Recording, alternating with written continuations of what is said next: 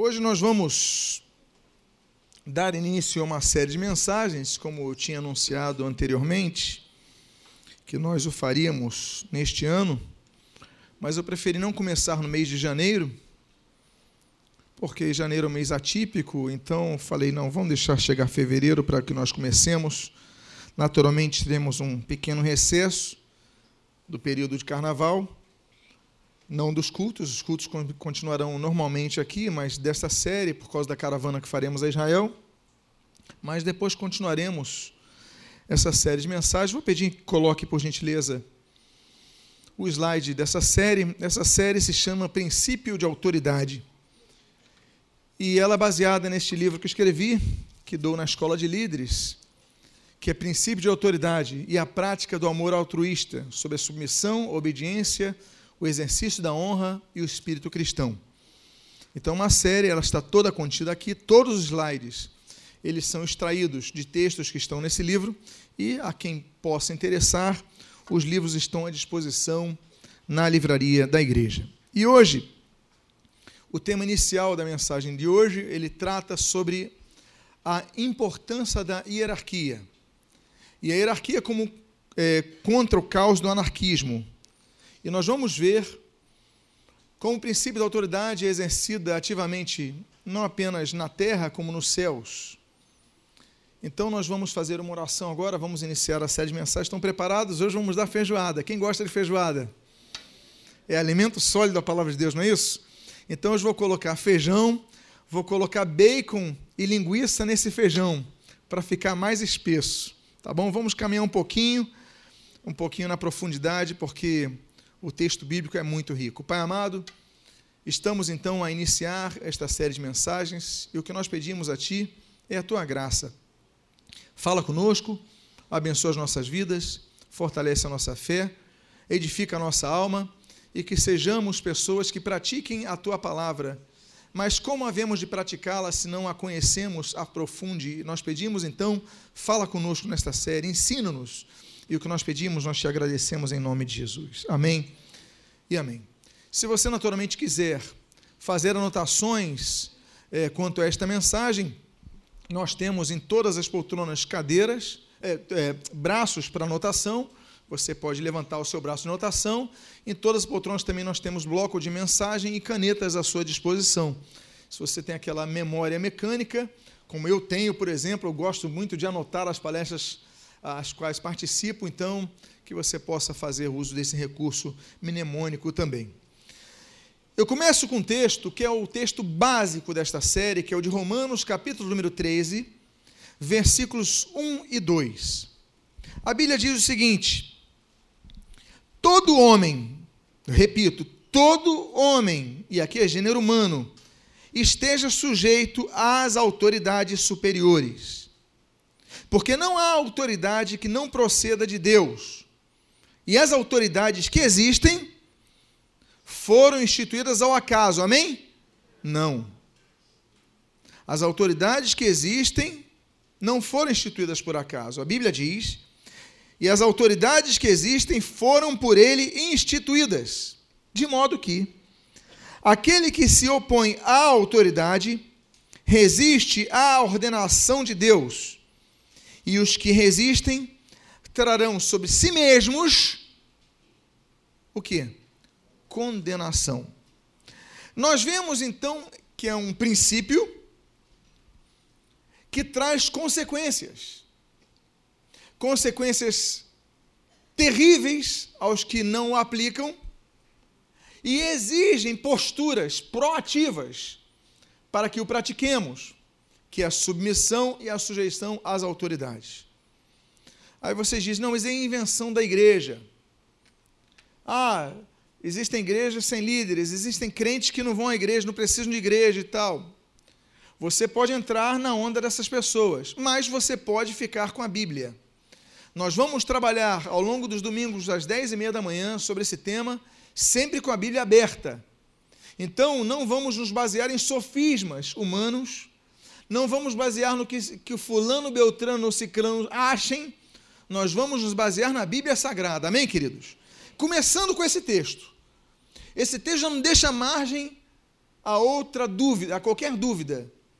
As autoridades, o sistema de autoridade, o sistema hierárquico foi uma criação de Deus e temos que nos sujeitar a isso. E é uma estrutura divina que se antepõe ao caos. Por quê? Porque a hierarquia existe para evitar a anarquia. Porque onde há anarquia, há caos.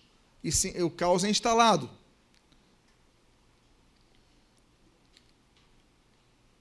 Não sei o que está acontecendo aqui, deixa eu ver aqui, se eu vou conseguir. Agora foi. É importante nós notarmos o seguinte: o exercício da submissão não é fácil, não é resultante do homem natural, mas somente consegue se submeter à autoridade pessoas que lutam contra o homem natural. A Bíblia diz que existem três tipos de pessoas a Bíblia menciona esses três tipos de pessoas na primeira carta que Paulo escreve aos Coríntios. A Bíblia diz que existe o homem natural, existe o homem carnal e existe o homem espiritual. Existem três tipos de pessoas. O homem carnal é aquele que vive para satisfazer a sua carne, é quase como um animal. Ele tem vontade de ter uma relação sexual, ele vai satisfazer a sua vontade, de alguma forma. Ele tem vontade de fazer algo, de roubar alguém, ele vai roubar. Ele tem vontade, ele tem os seus impulsos e ele segue os seus impulsos, ele não controla os seus impulsos. Quase como um ser animal, irracional, movido apenas pelos seus impulsos, este homem carnal, a Bíblia chama de homem carnal. Existe um homem chamado homem natural. O homem natural é o homem que controla os seus impulsos, mas é um homem natural. Ele por exemplo, ele tem vontade de fazer muito, não faz, ele se controla. Só que ele não consegue perceber as coisas espirituais. Creio eu que a maioria das pessoas que compõem-se na Terra, a humanidade, são de homens naturais. Pessoas que sabem conviver em sociedade, sabem respeitar as regras, mas não têm uma visão espiritual. Então, além do homem carnal e do homem natural, existe o homem espiritual. O homem espiritual é aquele regido pelo Espírito de Deus, aquele que é controlado pelo Espírito de Deus. Ele sabe dizer não às suas vontades, mas sabe também procurar satisfazer a vontade de Deus em primeiro lugar. Pois bem, dito isto, o homem natural, é por natureza, nós somos pessoas que tendemos à rebelião, à rebeldia, à desobediência, a não nos subordinarmos. Nós temos tendência a é, não queremos ficar debaixo de ninguém. Essa é a nossa tendência natural. Então a Bíblia, que é a nossa regra de fé e conduta, ela vai nos ensinar a respeito desse assunto, que é um assunto que existe em toda a criação. Existe regras, existem regras que são obedecidas no mundo dos homens e no mundo dos anjos. E nós vamos tratar sobre isso. Agora, nós devemos entender o seguinte: que submissão não significa superioridade. Ou seja, eu não estou submisso a alguém que é superior a mim. Eu vou me submeter apenas quem é superior a mim, não necessariamente. Há pessoas, por exemplo, que estão no trabalho e seus chefes são pessoas inferiores a eles, têm menos formação cultural, têm menos formação intelectual, mas por algum motivo eles estão acima e você tem que se submeter a ele. Então, nem sempre a pessoa que está abaixo ela vai se submeter à pessoa que é superior. O exemplo dos filhos. Há filhos que têm maiores capacitações, recursos naturais, etc. e tal, que os próprios pais, mas ainda assim se submetem a eles. Eu não sei você, mas quantos já tiveram a triste experiência de terem professores que sabiam menos da matéria do que vocês? Levante a mão. Não é ruim quando isso acontece? É um sofrimento.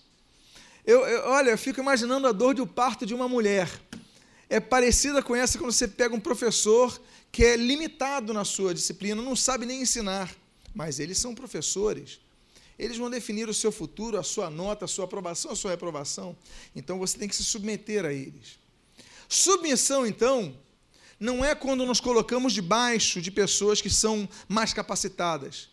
O caso do exército, por exemplo, Quantas vezes você tem uma pessoa que está no comando acima de você que tem menos capacitação que você, mas mesmo assim você se submete ao seu general, ao seu comandante. Então, isso, a submissão, não trata de superioridade, ela trata de ordem, trata de estrutura. E muitas vezes nós vamos ficar abaixo de pessoas que são mais limitadas do que nós. Pois bem,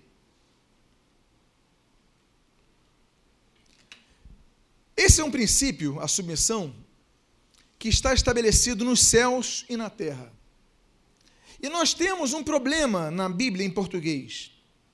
Que na Bíblia em português, naquela oração que nós cantamos há pouco aqui, nós cantamos há pouco, Pai nosso que estás no céu, e tem o trecho que fala assim: Seja feita a tua vontade, vê se você decorou, assim na terra como nos céus. Qual é o problema dessa oração? A oração não tem problema nenhum, o problema é a tradução. Porque no português está assim, Mateus 6,10: Seja feita a tua vontade, assim na terra como nos céus. É assim que está na sua Bíblia? Sim, é assim que está no português. Só que quando nós vamos para o grego, eu coloquei três versões gregas aqui diferentes. Eu coloquei a de Westcott Hort, que é a base da maioria das traduções, 1881. Está assim, ó. Genetetoton é, telematsu os em Urano, que é céus, caí epigues, que é terra. No grego você já começa a ver que está invertido. Está falando que seja feita a sua vontade, mas começa ali, no céu, e depois na terra, o contrário do português. Eu coloquei outra versão, Tischendorf, que é outra versão grega que muitas traduções se baseiam. Tá, mesma coisa. Geneteto tom telemasu os em Urano caí epigues. Então, mesma coisa, coloca céus e depois coloca terra. E qual é a questão? Se nós traduzirmos aquele texto de maneira livre, a tradução seria a seguinte: do mesmo modo que sua vontade é cumprida ou obedecida no céu, assim também seja feita na terra. Ou seja, há uma mudança de certo modo de sentido. Por que, que Jesus falou na oração do Pai Nosso o seguinte: olha, da mesma forma que a tua vontade é cumprida no céu pelos anjos, o meu objetivo nessa oração é que na terra ela também seja cumprida, cumprida a sua vontade. Porque o português não deixa isso claro. Por quê? O termo os em Urano seria traduzido da seguinte forma: do mesmo modo como os é no em céu, Urano. Continuamente, o texto finda com o termo, o termo caí epiguês, cuja tradução é e, caí, seja a base ou esteja junto a epi, daí vem epístola, epígrafe, epílogo, né? junto a epílogo, epilogos, logos palavra, epi junto a, junto à palavra, é, tudo que tem epifania, tudo que tem o epi na frente é junto a epístola. Então, esteja junto à terra. Ou seja, o objetivo de Jesus é dizer que a vontade de Deus, da mesma forma que é realizada entre os anjos, tem que ser realizada entre os homens aqui na terra. Pois bem, e aí outro texto que é o de Receptus, que muitas traduções trabalham, que é de 1550. Pois bem. Agora, nos céus, houve livre-arbítrio. Nós conhecemos o motivo da insubmissão, daquela de Satanás que foi em submissão. Nós temos dois textos básicos, que é o de Isaías e Ezequiel, que falam a respeito das profecias que aludem à queda de Satanás. Uma delas é esta que está em, está em Isaías, capítulo 14, versículos 12 a 14. A Bíblia diz, você pode abrir a sua Bíblia, tá, gente? Eu estou colocando aqui o slide, está tá no livro também, você pode anotar no seu papel mas pode abrir a sua Bíblia, por favor, é sempre bom. Diz assim Isaías 14, 12 a 14: Como caíste do céu, ó estrela da manhã, filho da alva? Como foste lançado por terra, tu que debilitavas as nações? Tu dizias no teu coração: Eu subirei ao céu, acima das estrelas de Deus exaltarei meu trono, subirei acima das mais altas nuvens e serei semelhante ao Altíssimo. E o texto de Ezequiel é assim. Ok, eu não coloquei o texto de Ezequiel aqui. Ok, sem problema. Mas o texto de Ezequiel fala que ele era o querubim ungido da guarda. Por que, que é importante colocarmos querubim ungido da guarda? Os querubins fazem parte da estrutura angelical de Deus. Nós temos, em primeiro lugar, junto ao trono de Deus, os serafins, o seraf. Depois nós temos os querubins, a guarda, e nós temos uma série de outros tipos de anjos. Os serafins têm uma característica física diferente, como nós lemos na Bíblia. Eles têm seis asas. Os querubins já têm um rosto diferente, como a Bíblia vai relatar. Mas o fato é que no caso de Satanás, ele ganha um qualitativo diferente. Ele é denominado de o querubim ungido da guarda. O termo ungido, Mashiach, daí vem a palavra Messias, ungido, que em grego é Christos, nós chamamos de Cristo. Então, Mashiach, ungido, significa ter autoridade. Quando na antiguidade um rei era levantado ao seu posto, ele recebia a unção. Quando a rainha da Inglaterra, por exemplo, assumiu o reinado, houve uma parte, aliás, o, o reinado da rainha, eu estava vendo aquela série The Crown, não sei quantos já viram, muito interessante, mas Nessa série foi, uma, foi pela primeira vez televisionada a coroação de uma rainha. Mas eles falam o seguinte: mas no momento da unção não pode filmar, que é o momento que o arcebispo de West, Westminster ele vai colocar ali o óleo da unção na cabeça da rainha. Porque a forma de estabelecer e conferir autoridade real era derramando óleo. Lembram-se, por exemplo, derramar de óleo sobre a cabeça? Aí tem a unção de Davi e de tantos outros reis. Pois bem, ungir significa dar autoridade. É por isso que nós chamamos ao nosso Senhor e Salvador de Jesus Cristo. Porque Cristo não é nome dele. O nome dele é Jesus. Aí você chama Jesus filho de José, Jesus filho de Maria, Jesus de Nazaré, o nome dele é Jesus. Cristo é um título. Nós chamamos Jesus Cristo, ou seja, Jesus ou ungido, Jesus ou Messias, Yesu Christos. Então, é um título que nós colocamos junto ao nome próprio de nosso Senhor Jesus, por quê? Porque quando nós chamamos Jesus de o Cristo de Deus, como Paulo menciona, nós estamos chamando Jesus de ungido de Deus, ou seja, em outras palavras, Jesus como tendo autoridade de Deus para salvar a humanidade. Jesus detém toda a autoridade. Vamos falar sobre isso em breve. Mas Jesus tem autoridade. Então Jesus é o Cristo de Deus. Quem é o anticristo? É o que se levanta contra a autoridade de Jesus. Anticristo, anti-ungido, anti aquele que detém autoridade. Ok? Então, nós temos que entender que o termo Messias é um termo ungido, Mashiach, e que a Bíblia demonstra que o querubim tinha. Satanás, antes da queda, antes da queda, tinha o título de querubim ungido da guarda. Ou seja, nos céus, dentre os anjos, a categoria dos que protegem o trono de Deus tem os querubins e um deles é líder, é chamado de ungido. Quem era? Satanás, que depois vai, se cair, vai cair. Ele perde naturalmente esse título.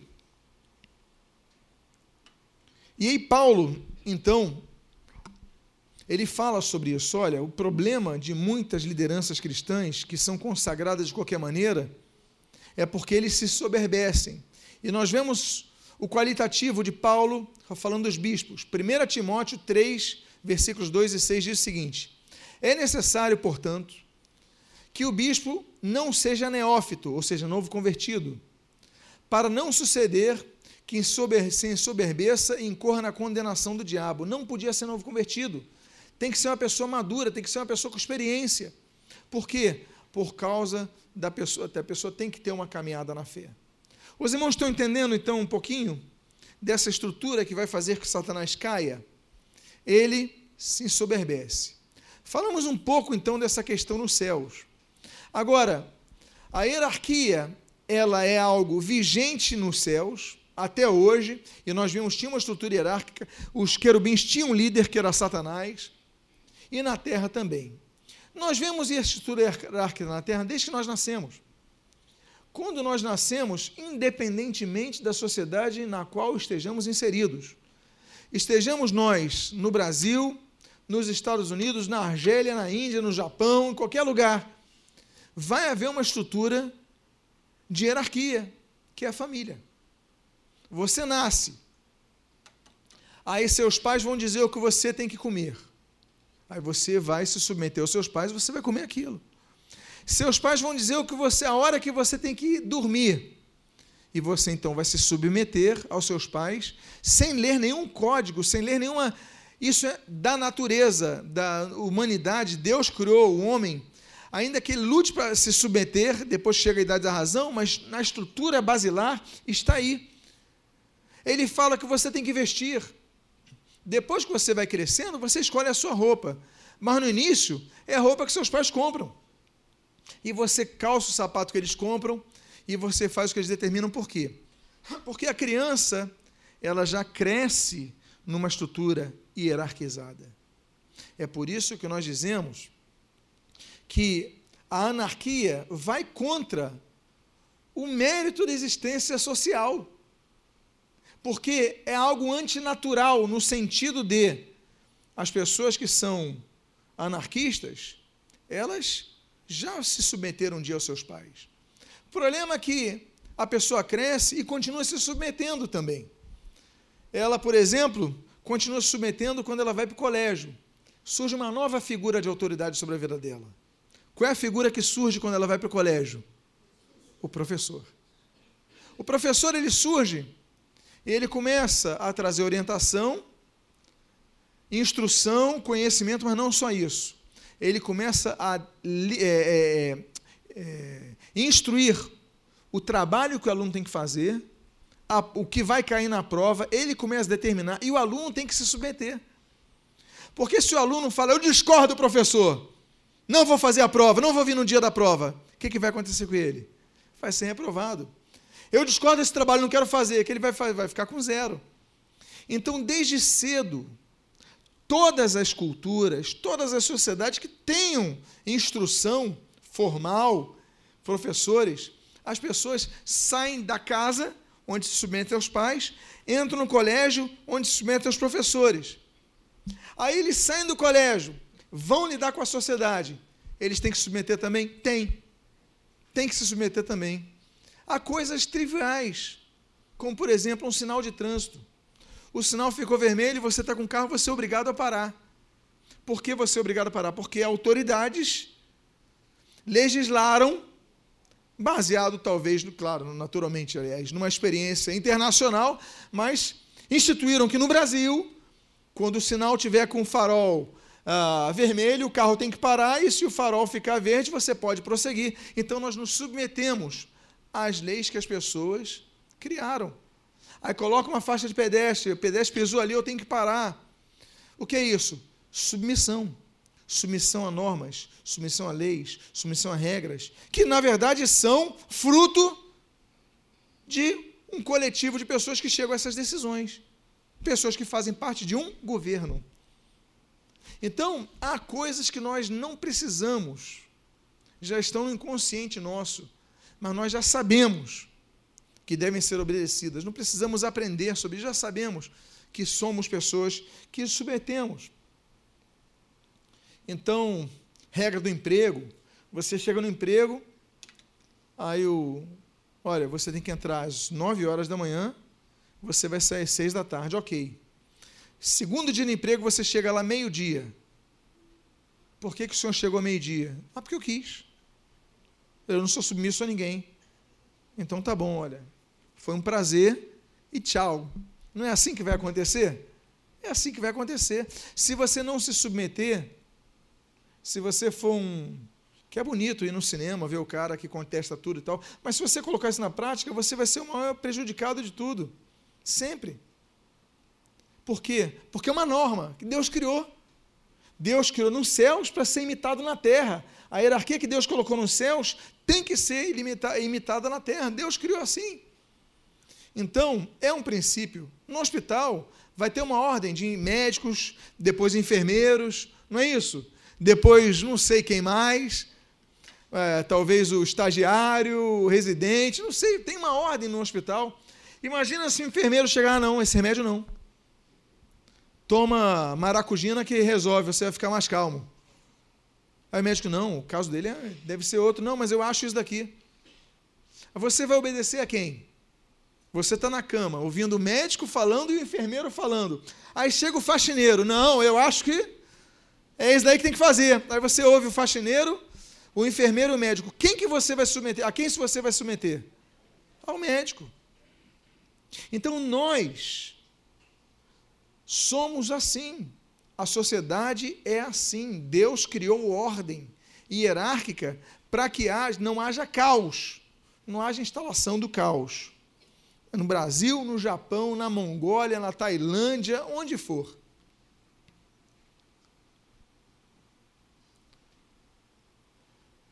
Só que nós lidamos com a falácia ilógica e hipócrita dos anarquistas.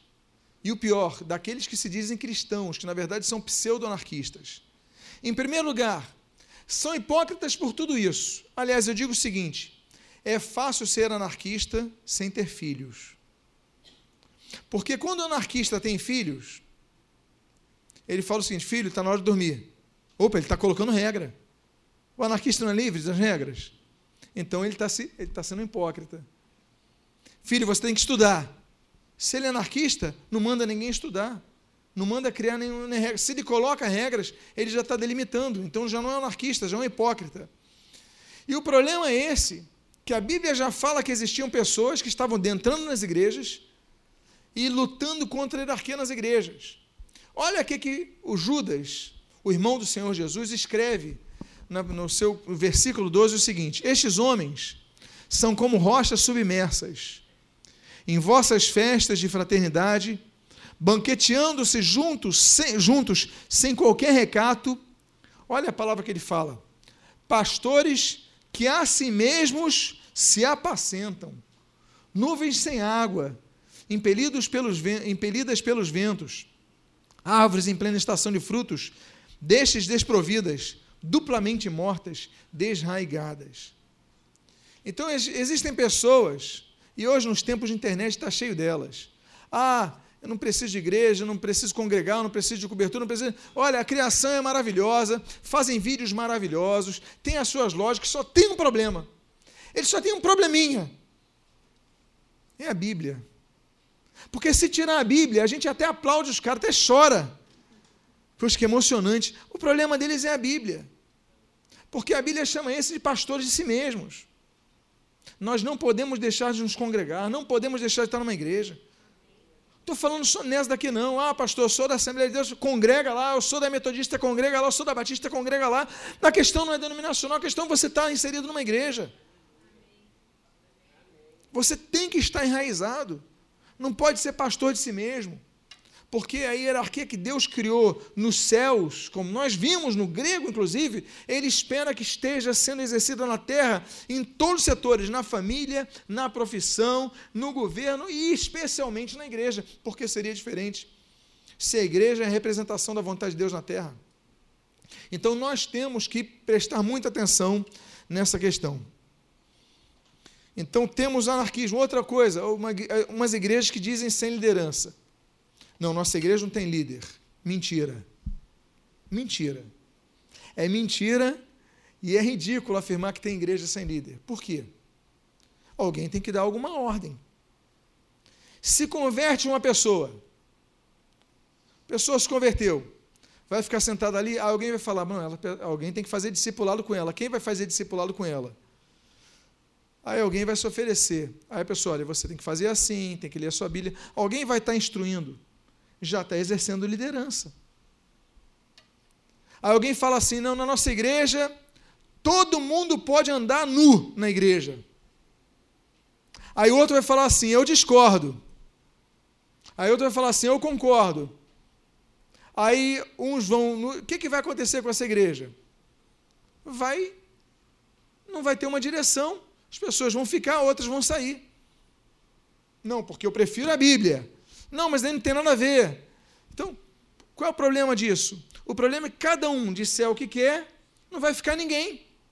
Tem que haver uma direção, tem que haver uma linha, tem que haver um entendimento, tem que haver uma compreensão.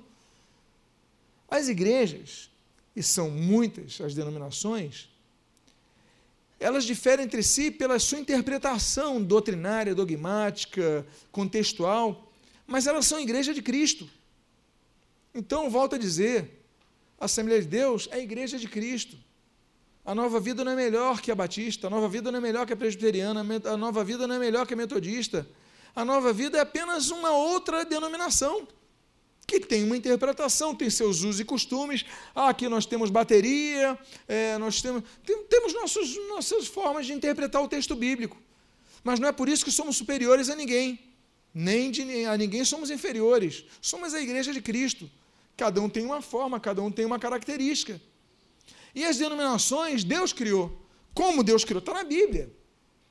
Deus, quando divide o povo de Israel, ele divide em 12, ele fala: olha, a tribo de Zebulon vai ficar responsável por isso, a tribo de Efraim vai ficar responsável por isso, a tribo de Judá vai... Ele coloca características diferentes de cada um. Nós vemos Davi, Davi fala, oh, os de tal tribo eram bons no arco, os de tal tribo eram bons na espada, os de cada um vai pegando uma característica. Nós temos uma característica própria, outros têm outras características. O importante é que você esteja inserido numa igreja e que você esteja dentro da hierarquia dessa igreja submisso à, autoridade dessa igreja. Então, isso é importante. Não existe igreja anarquista. Na nossa igreja, nós temos um grupo de 12 pessoas. Nós decidimos as coisas. Ok, é uma liderança.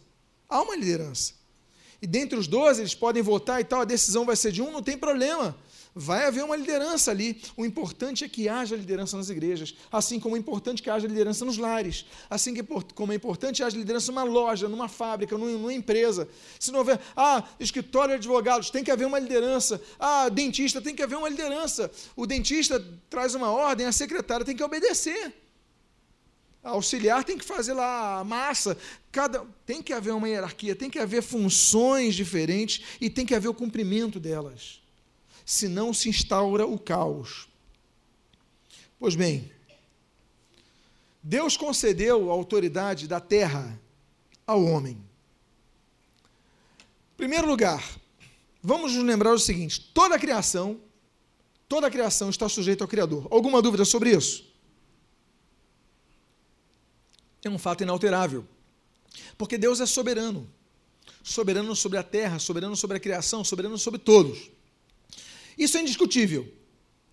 Mas Deus delegou parte de sua autoridade ao homem. A Bíblia diz isso. Em primeiro lugar, vamos ver então o texto que fala, o Salmo 24, versículo 1, da autoridade de Deus. Ao Senhor pertence a terra e tudo o que nela se contém, o mundo e os que nele habitam. Deus controla tudo e todos. Isso é indiscutível mas parte desse domínio ele delegou ao homem. Por exemplo, o texto de Gênesis, capítulo 1, versículos 26 e 28. Olha o que, diz a Bíblia. Também disse Deus: façamos o homem a nossa imagem, conforme a nossa semelhança. Tenha ele domínio, olha a autoridade delegada. Tenha ele, o homem, domínio. Sobre quê? sobre os peixes do mar, sobre as aves do céu, sobre os animais domésticos, sobre toda a terra e sobre todos os répteis que rastejam pela terra. E Deus os abençoou e lhes disse: Sejam fecundos, multiplicai-vos. Agora, olha só o que, que ele diz: Enchei a terra e sujeitai-a, dominai sobre os peixes do mar, sobre as aves do céu, sobre os animais, todo animal que rasteja na terra. O que, que nós lemos aqui? Deus detém toda a autoridade, mas parte da autoridade ele delega à humanidade para dominar sobre os peixes do mar, os animais, etc. e tal. O que, que é isso? Autoridade delegada. Um exemplo, na, por exemplo, a família. Quem tem a obrigação de educar os filhos na família? É o irmão mais velho? É o irmão mais novo? Quem tem a responsabilidade? São os pais. Mas chega uma idade que os pais colocam o filho no colégio. O que, que eles estão fazendo quando colocam os filhos no colégio para passarem metade do dia, ou até mais que isso, debaixo da influência de um professor? Eles estão delegando autoridade ao professor, delegando autoridade para ele ajudar na educação dos seus filhos. Não é isso que acontece? O pai, a mãe, eles têm autoridade sobre os filhos, mas parcialmente, limitadamente, contextualmente, eles delegam autoridade ao professor.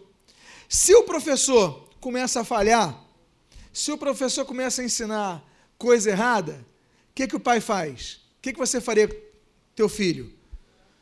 Tiro do colégio, põe outro, não é isso? Por quê? Porque a autoridade delegada, é uma, a autoridade permanece com os pais. Ele delegou alguém, mas pode tirar. Depois vamos falar sobre isso. Vamos falar sobre mudanças de igreja, vamos falar sobre várias coisas. Por quê? Porque a autoridade delegada é contextual.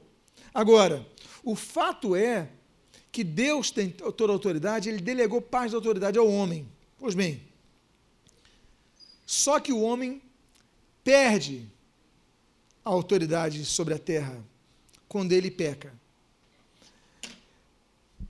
A deformidade da terra com o pecado foi grande. A começar com a estrutura da terra. Por exemplo, esses cataclismos eu não vou entrar na questão de tsunami, placas tectônicas, terremotos, vulcões. Mas quando Deus cria a terra e viu que tudo estava bom, eu fico tendo dificuldade de conceber se tudo estava bom os cataclismas da terra.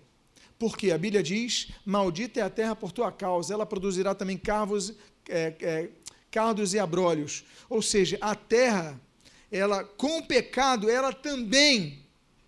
Tanto é que vai haver, vamos ter a fase dos novos céus, nova terra. Vamos dar depois no outro estudo de escatologia. Depois desse estudo nós vamos fazer o de escatologia.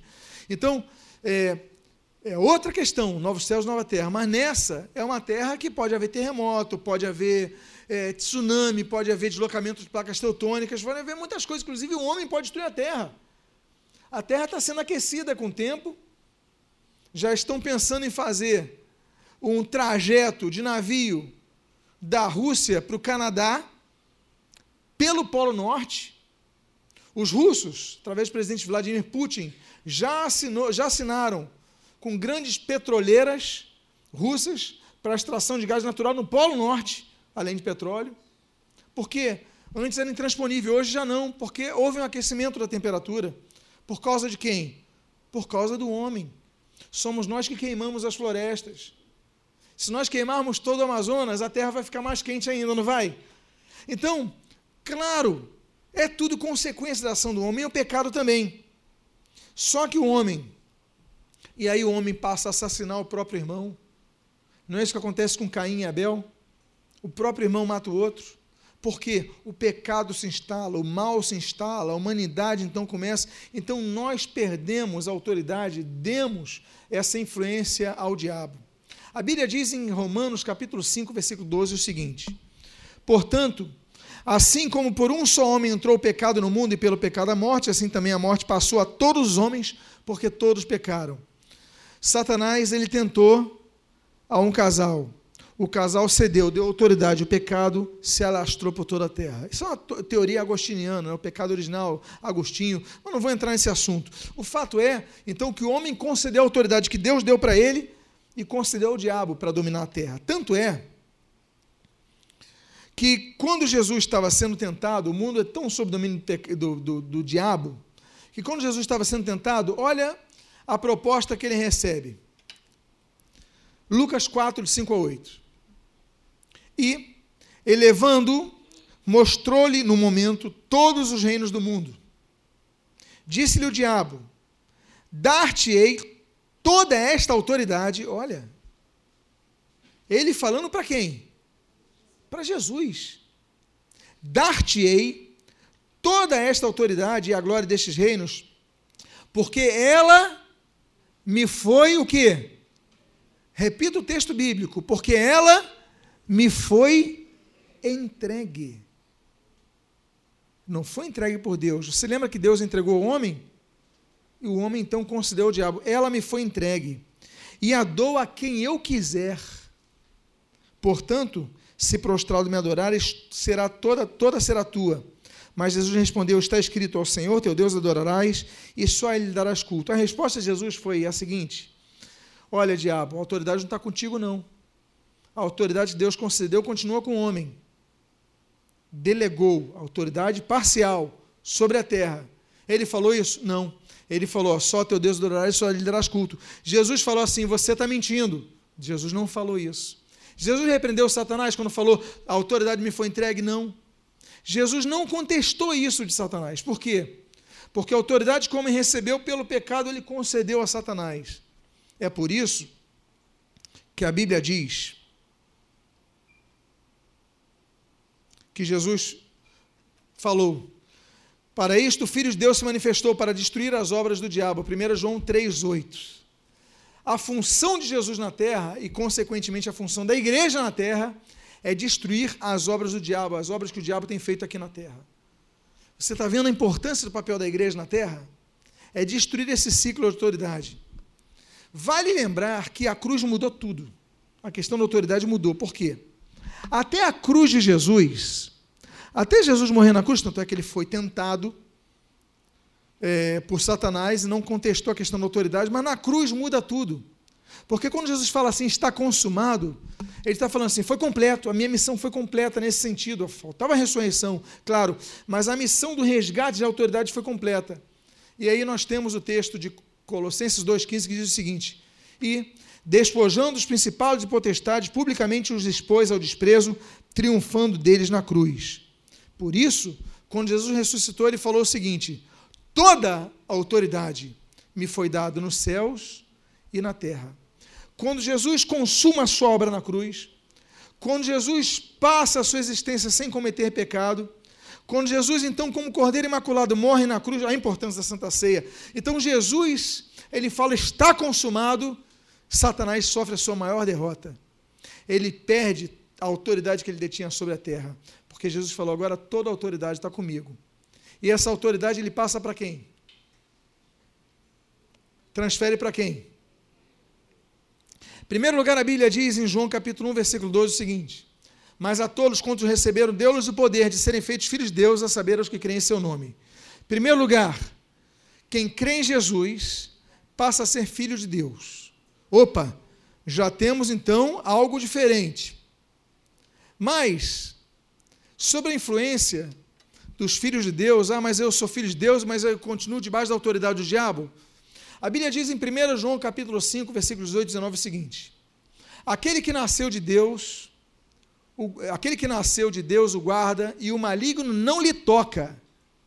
O maligno não te toca. O diabo não te toca.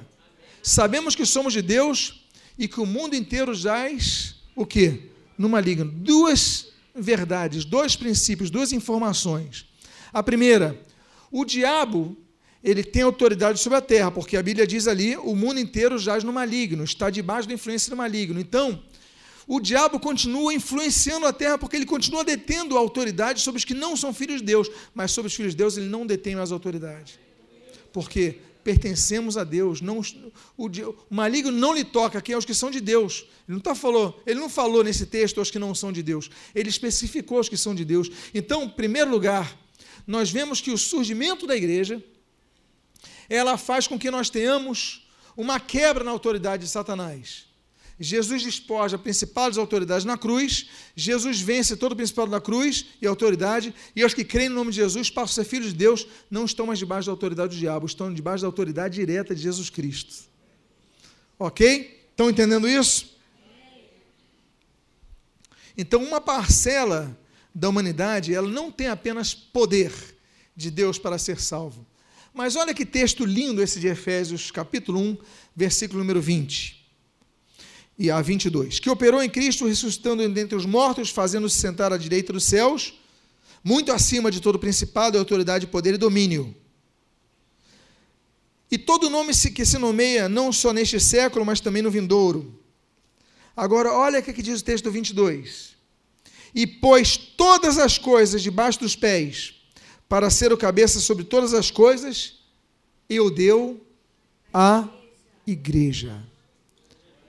Nós temos então, com a morte de Jesus na cruz, o surgimento da igreja, nós temos uma troca de autoridade. Jesus ele resgata a autoridade na cruz, toda a autoridade lhe é dada nos céus e na terra, E diz esse texto que ele se coloca acima de principal autoridade, poder e domínio. E ele delega esse poder e o deu à igreja. Então a igreja tem a autoridade de Deus nessa terra. Nós temos a autoridade de Deus nessa terra. É por isso que nós podemos pregar o Evangelho e pessoas serem curadas, serem, se converterem a Cristo, serem transformadas, porque Deus deu essa autoridade à igreja. Você tem essa autoridade. É por isso que quando nós oramos, nós oramos em nome de Jesus, porque a autoridade foi concedida por Jesus. Quando nós repreendemos um demônio, a gente repreende em nome de Jesus, porque ele deu autoridade à igreja, mas a autoridade é dele, não é minha, não é sua. A autoridade é de Jesus na igreja. Deu-lhe autoridade. Amém, queridos? Então, eu vou dar uma pausa por aqui. Domingo que vem nós continuaremos esse estudo. Amém? Abençoador, creio eu, elucidativo e com certeza edificante, pela graça do Senhor. Amém, queridos? Vamos fazer uma oração, vamos ficar de pé nesse momento. Essa mensagem vai estar disponibilizada em áudio também durante essa semana, no nosso aplicativo ou no nosso site, que você possa também baixar, você pode compartilhar com alguém, tem um botãozinho que você compartilha diretamente. Vamos orar. Pai amado, em nome de Jesus, lemos a tua santa e preciosa palavra, Deus, e pedimos, fala conosco, continua a falar nessa série de mensagens, abençoa as pessoas com as quais nós compartilharemos esta mensagem em áudio, posteriormente em vídeo abençoa esta série, Pai. Que sejamos pessoas que não errem contigo. Porque o Senhor Jesus falou em Mateus capítulo 22: errais não conhecendo as Escrituras e nem o poder de Deus. Não queremos errar, Pai. Então abençoa-nos nessa série de mensagens e o que nós pedimos, nós te agradecemos em nome de Jesus. Amém e amém.